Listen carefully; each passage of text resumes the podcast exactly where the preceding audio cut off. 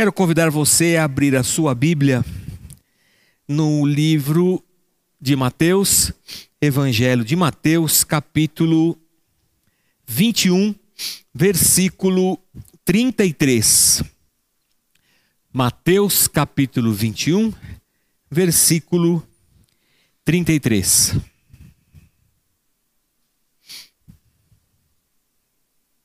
Vai aparecer na sua tela e a gente vai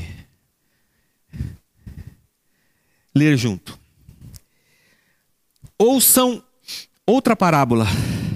Havia um proprietário de terras que plantou uma vinha, colocou uma cerca ao redor dela, cavou um tanque para prensar as uvas e construiu uma torre. Depois, arrendou a vinha a alguns lavradores e foi fazer uma viagem. Aproximando-se a época da colheita, enviou seus servos aos lavradores para receber os frutos que lhe pertenciam. Os lavradores agarraram seus servos, a um espancaram, a outro mataram e apedrejaram o terceiro. Então enviou-lhes outros servos em maior número e os lavradores os trataram da mesma forma. Por último, enviou-lhe seu filho, dizendo: A meu filho respeitarão. Mas quando os lavradores viram o filho, disseram uns aos outros: Esse é o herdeiro. Venham, vamos matá-lo e tomar a sua herança. Assim eles o agarraram lançaram-no para fora da vinha e o mataram. Portanto, quando vier o dono da vinha, o que fará àqueles lavradores? Responderam eles: matará de modo horrível esses perversos e arrendará a vinha a outros lavradores que lhe deem a sua parte no tempo da colheita. Jesus lhes disse: Vocês nunca leram isso nas Escrituras? A pedra que os construtores rejeitaram tornou-se a pedra angular. Isso vem do Senhor e é algo maravilhoso para nós. Portanto, eu lhes digo que o reino de Deus será tirado de vocês e será dado a um povo que dê os frutos do reino. Aquele que cair sobre essa pedra será despedaçado, e aquele sobre quem ela cair será reduzido a pó. Quando os chefes dos sacerdotes e os fariseus ouviram as parábolas de Jesus, compreenderam que ele falava a respeito deles e procuravam um meio de prendê-lo, mas tinham medo das multidões pois elas o consideravam profeta. Senhor, nós te louvamos pela tua palavra e clamamos a ti, Senhor, fala ao coração da gente.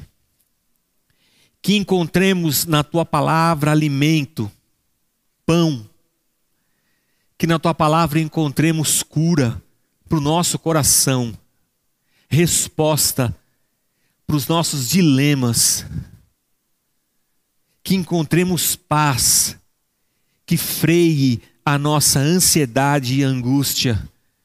Que a tua palavra, Senhor, venha sobre cada um de nós hoje, rica e poderosa, em nome de Jesus. Amém. Amém. Pois bem, Jesus está numa série de embates, de enfrentamentos com os principais sacerdotes, com líderes religiosos, fariseus, líderes do povo. E tudo isso começa com a entrada triunfal de Jesus em Jerusalém, seus últimos dias de vida, sua última semana de vida aqui na terra. E, e ele entra em Jerusalém com uma entrada de rei. O povo todo saudando, cantando e dizendo: Hosana, bendito o que vem em nome do Senhor, fazendo uma alusão ao Messias do Antigo Testamento, que agora incorporado na pessoa de Cristo está entrando em Jerusalém. Jesus vai para o templo, ele derruba as mesas, ele expõe a vergonha, aquele comércio desenfreado que era feito ali dentro. É... Ele propõe parábolas aos, aos seus ouvintes. E também há líderes que, que se dirigem para ele perguntando com que autoridade você entra aqui e faz essa bagunça toda. A autoridade de Jesus é questionada, Jesus fala sobre a parábola dos dois filhos, no capítulo 21 ainda. E aí Jesus propõe essa parábola aqui de um lavrador, de um senhor, que compra um campo, planta uma vinha, contrata funcionários para que toquem a vinha, e na época da colheita, ele vai até a vinha. Na verdade, ele não vai, ele envia servos dele para que colham do fruto da, da sua vinha, que ele mesmo plantou, preparou e deixou na mão de arrendatários, de meieiros. Mas quando os servos chegam lá, eles são recebidos com violência. Um é até morto, o outro é apedrejado, espancado. Quando essa notícia chega junto com os servos machucados, o Senhor manda, manda uma equipe maior de, de, de, de servos até a vinha. Mas aquela equipe maior é recebida da mesma forma.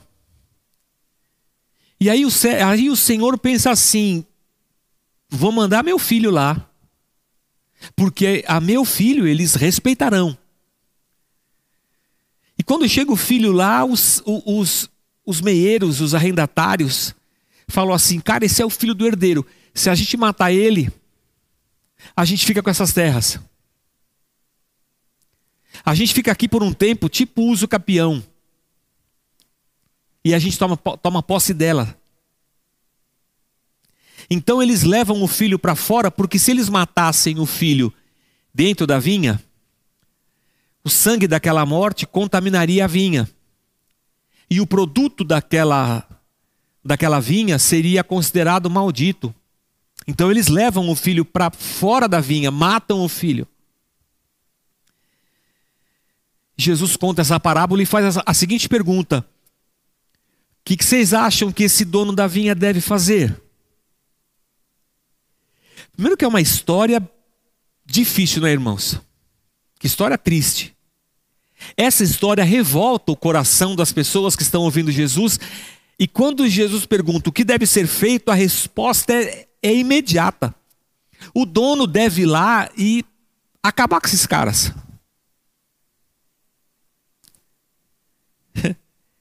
deve matar esses horríveis perversos e entregar essa vinha para quem mereça e para quem trate o dono com honra, com dignidade. Essa foi a resposta. Essa era a atitude que todos achavam que o dono deveria ter. E aí Jesus então cita o Salmo 108, a pedra que os construtores rejeitaram tornou-se a pedra angular, e naquele momento ficou claro na mente dos líderes, dos sacerdotes, dos fariseus, que com essa parábola, com a parábola dos dois irmãos, a questão da figueira que estava seca, foi amaldiçoada, a expulsão dos vendedores do templo, que tudo isso dizia respeito a eles, eles entenderam. Eles não eram pessoas tolas, entenderam bem a, a, a mensagem e o recado de Jesus Cristo.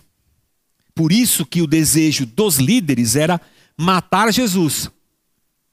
Só não fizeram isso porque eles estavam às vésperas da Páscoa, Jerusalém estava lotada, eles estavam no templo e se eles agarrassem Jesus, a multidão ia causar um problema. Então, numa leitura, eu vou dizer assim, mais. Não vou dizer superficial, mas uma leitura mais tradicional vai revelar para a gente que o dono da vinha é Deus que os servos que ele envia na vinha são os profetas do Velho Testamento. Que o filho que ele envia é Jesus Cristo. Que a vinha é Israel. E aqueles líderes religiosos estão entendendo isso. Por isso eles querem matar o filho, o filho de Deus. E seria um texto para nós tratarmos sobre justiça, não sobre vingança, sobre justiça, sobre juízo, sobre a maldade no coração daqueles líderes, sobre tantas coisas. Porque quando é para falar dos outros irmãos, dá uma vontade na gente, a gente fica com mais raiva ainda, sabe? quando não é com a gente e é com os outros, a gente sempre é mais severo. A gente pode olhar para esse texto e pensar assim: Deus repassou esse campo para os gentios, o povo que não era descendência de Israel, de Abraão. Mas eu queria que você olhasse para essa história, para essa parábola, é uma parábola. E a gente não colocasse o clímax da parábola no final, no juízo, no desejo dos ouvintes de que, aquelas, que aqueles lavradores fossem mortos. E o clímax dela então seria o juízo e a ira e a justiça. Mas eu queria convidar você a colocar o ponto principal, central dessa parábola, no meio dela, quando o dono das terras envia o filho. Sendo esse o ponto principal da parábola. Digo isso incentivado por um pastor americano que foi missionário e professor por décadas lá no Oriente Médio. É... E que escreveu um livro espetacular chamado O Oriente nos Dias de Jesus. Eu estou olhando a capa do livro mas as letras estão embaralhando agora na minha frente. Ele tem um outro chamado também As Parábolas de Lucas. É o Bailey. E ele convida a gente a transferir a, a o olhar para o meio da parábola. Porque pensa só comigo. O dono já tinha enviado três servos, eles foram recebidos a paulada. Depois ele envia uma equipe maior e eles também são agredidos e expulsos. Meu Deus do céu, para quem mandar o filho? E para quem mandar o filho sozinho? Por que não manda o filho com uma escolta de soldados? Ele poderia ter feito isso. Ele poderia ter mandado uma quantidade de, de, de apoiadores com o filho maior do que a quantidade de lavradores que ele tinha deixado lá como meieiros. E o filho chegaria lá, não só como filho, mas como dono das terras e na autoridade de um destacamento militar. Mas não. Ele manda o filho sozinho numa condição de fragilidade de um contra todos.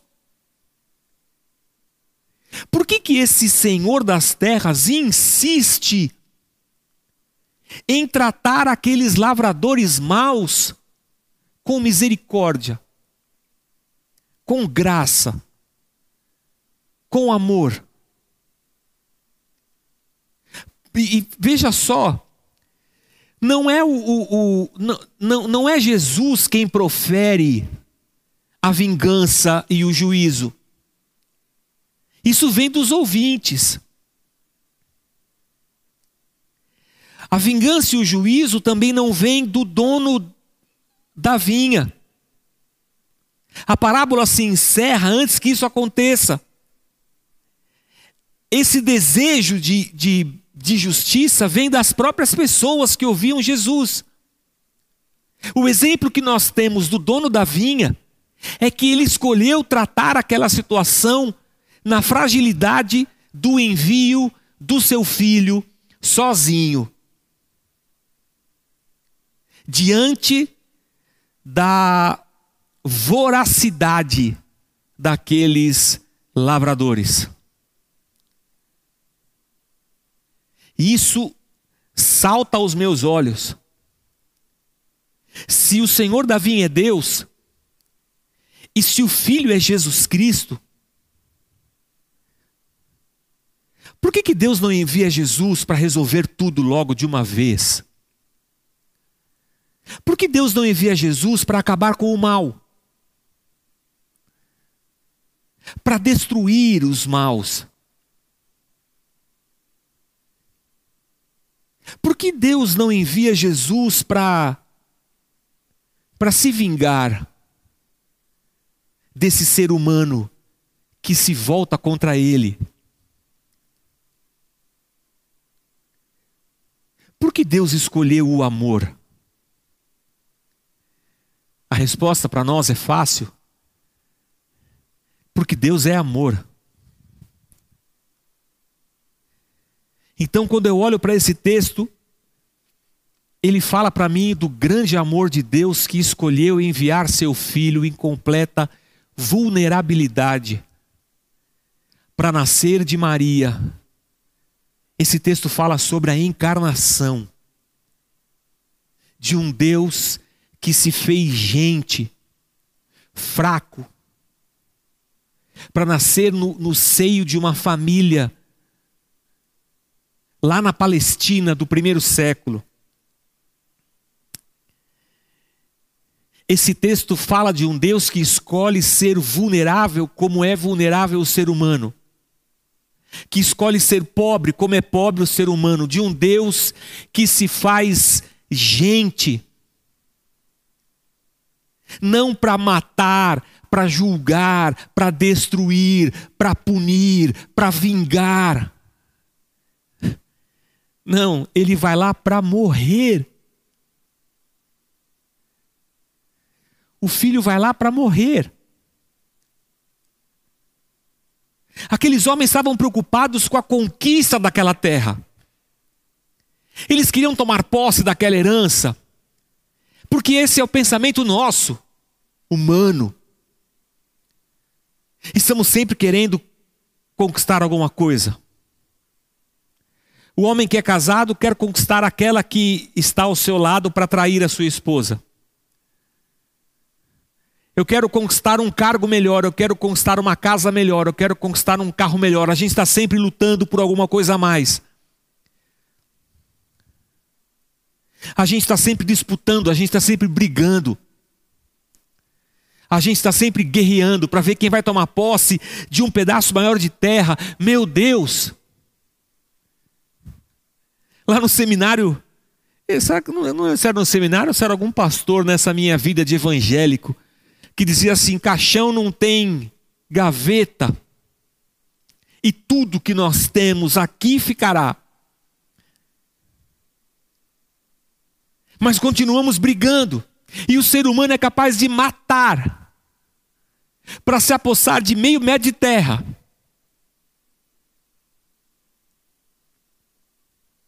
O ser humano é capaz de matar por nada, por uma briga de trânsito. Cara, esses dias eu eu achei o Aldo Borogodó é, é a, a eu acho que é a, de, a, a declaração de falência da humanidade. O marido matou a mulher porque ela era palmeirense, o Palmeiras ganhou a Libertadores, ele era corintiano e se desentendeu, ele matou a mulher. Como é que eu mato a minha mulher porque ela é palmeirense? Ela podia ser até corintiana que eu não ia matar. Isso é uma piada.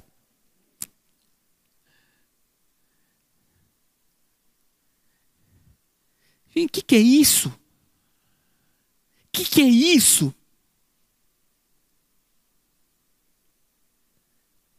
Que, que é isso? Que humanidade é essa? Não, pastor, você está sendo muito negativo. Tem muita coisa boa? Tem. E eu acho que tem mais coisa boa do que ruim. Porque se, se, se a balança equiparar, irmãos, isso aqui vai virar um. isso aqui vai virar uma balbúrdia. Há, muitos, há, muito, há muito mais atos de generosidade do que de maldade. Sim, claro que há. Fiquei. É,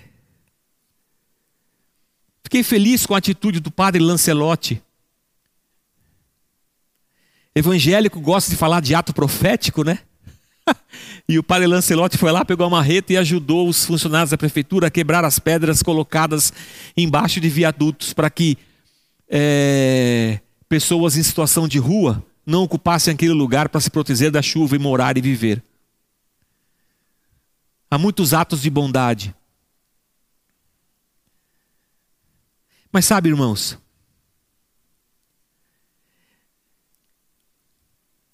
às vezes eu olho para mim, às vezes eu olho para mim, e é sempre para mim que eu olho, né? E eu encontro dentro de mim um, um ser humano que eu não queria ser. Eu encontro em mim, às vezes, uma maldade que, que eu não queria ter. Eu encontro em mim atitudes e respostas que eu não queria dar. Há algo dentro do ser humano, de todo ser humano, até daquele que a gente acha que é mais bonzinho. E que eu só posso entender sob o nome de pecado. E que faz com que o ser humano seja capaz de coisas que a gente a gente fala, meu Deus. Às vezes até eu penso assim, meu, isso aqui eu jamais seria capaz de fazer. Mas aí eu paro às vezes e penso, puxa, mas eu também tenho das minhas. Então quem sou eu para tirar a primeira pedra? Esse texto não quer qualificar seres humanos, quem é pior do que quem é melhor. Esse texto não está aqui para nos fornecer uma escala através da qual nós podemos julgar e separar os bons dos ruins, quem é melhor, quem é pior, quem tem direito, quem não tem direito. Esse texto mostra para a gente que Deus foi capaz de enviar o seu filho para cair dentro dessa, desse caldeirão chamado humanidade para morrer.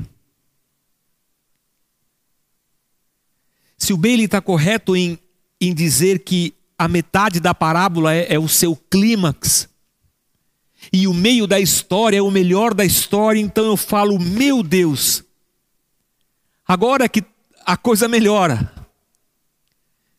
Porque se é no meio que as coisas realmente acontecem, porque é no meio que chega Jesus,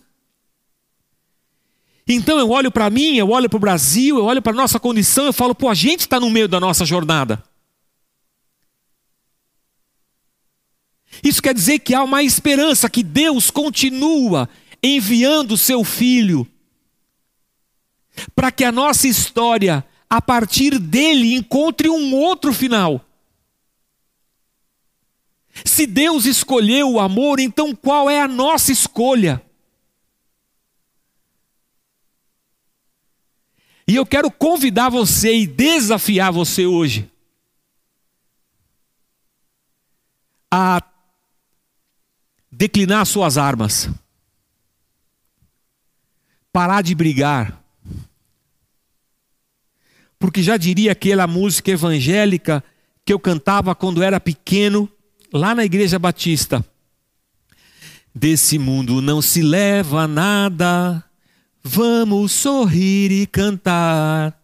É o hino, me ajuda Marli, é o 750, 40, é, isso aí. Se a escolha de Deus foi nos amar, que a nossa escolha então seja amá-lo. Que a gente pare de brigar por meio metro de teologia de terra, de razão. Que a gente pare de brigar por meio metro de, de clube de futebol. Que a nossa escolha seja o perdão, a graça, o amor, a misericórdia. Que o advento Jesus Cristo mostre para nós que a gente está no meio do caminho e que a gente pode fazer uma escolha e que a nossa escolha seja por Cristo e não pelos reinos desse mundo. Que todas as decisões da nossa vida sejam permeadas por essa escolha. Eu escolhi a Cristo eu escolhi o amor, eu escolhi a graça, eu escolhi a dádiva. Porque na verdade, irmãos,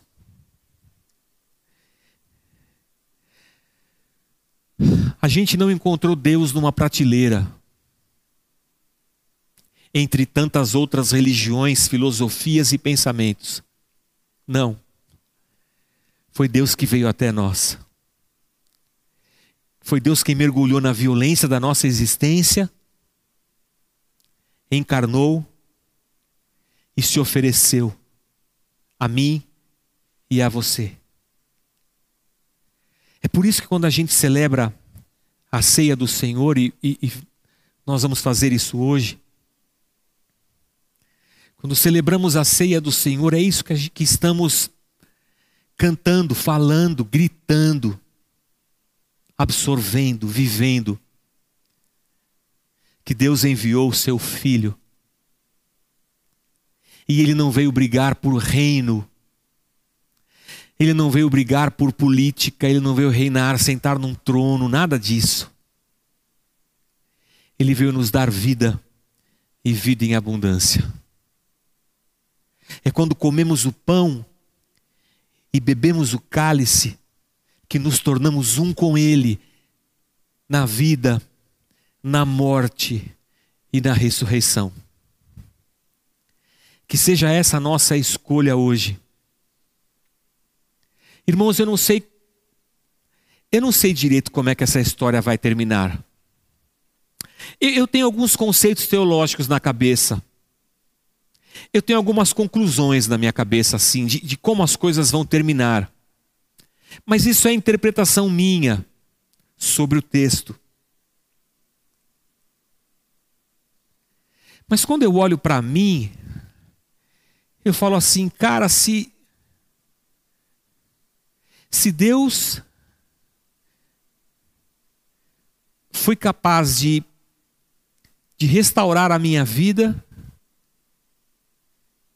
então não tem ninguém que seja impossível de ser restaurado.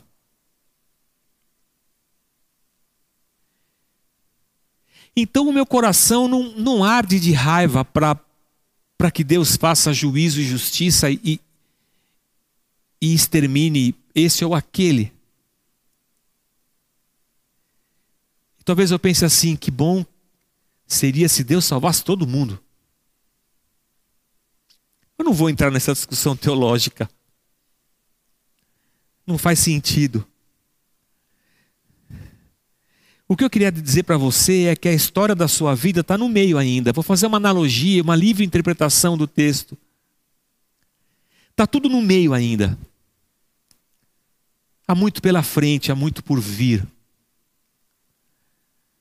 Se a gente hoje, diferentemente do que aqueles homens fizeram, se a gente fala assim, pô, peraí, Deus é o Criador dos céus e da terra. Ele é o dono dessa vinha, que eu vou brigar com ele? Ele é o único que pode dar vida, por que, que eu vou matá-lo? E que você então abra o seu coração e, fala, e fale: pô, Jesus, é nós, estamos juntos. E a sua vida se encha da graça de Deus. Se você tem aí na sua casa o, o pão e o, e o cálice, nós vamos celebrar juntos, mas não sem antes fazermos uma oração. Pai, nós te bendizemos pela vida, pela dádiva, pelo teu amor, pela tua misericórdia.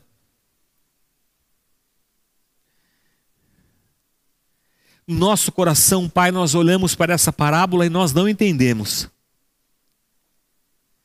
Nós só recebemos o teu amor. E que o teu amor hoje encontre em cada coração que nos assiste e que nos ouve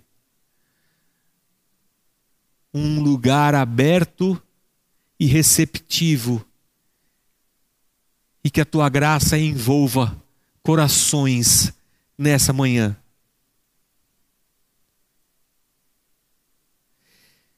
Que a tua graça e o teu amor, Senhor, levem paz ao coração aflito, cansado. Leve esperança, Senhor. Que o teu amor invada os, as vidas, corações, mentes.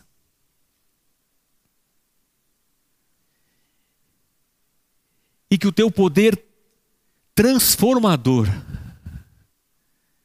transforme morte em vida guerra em paz,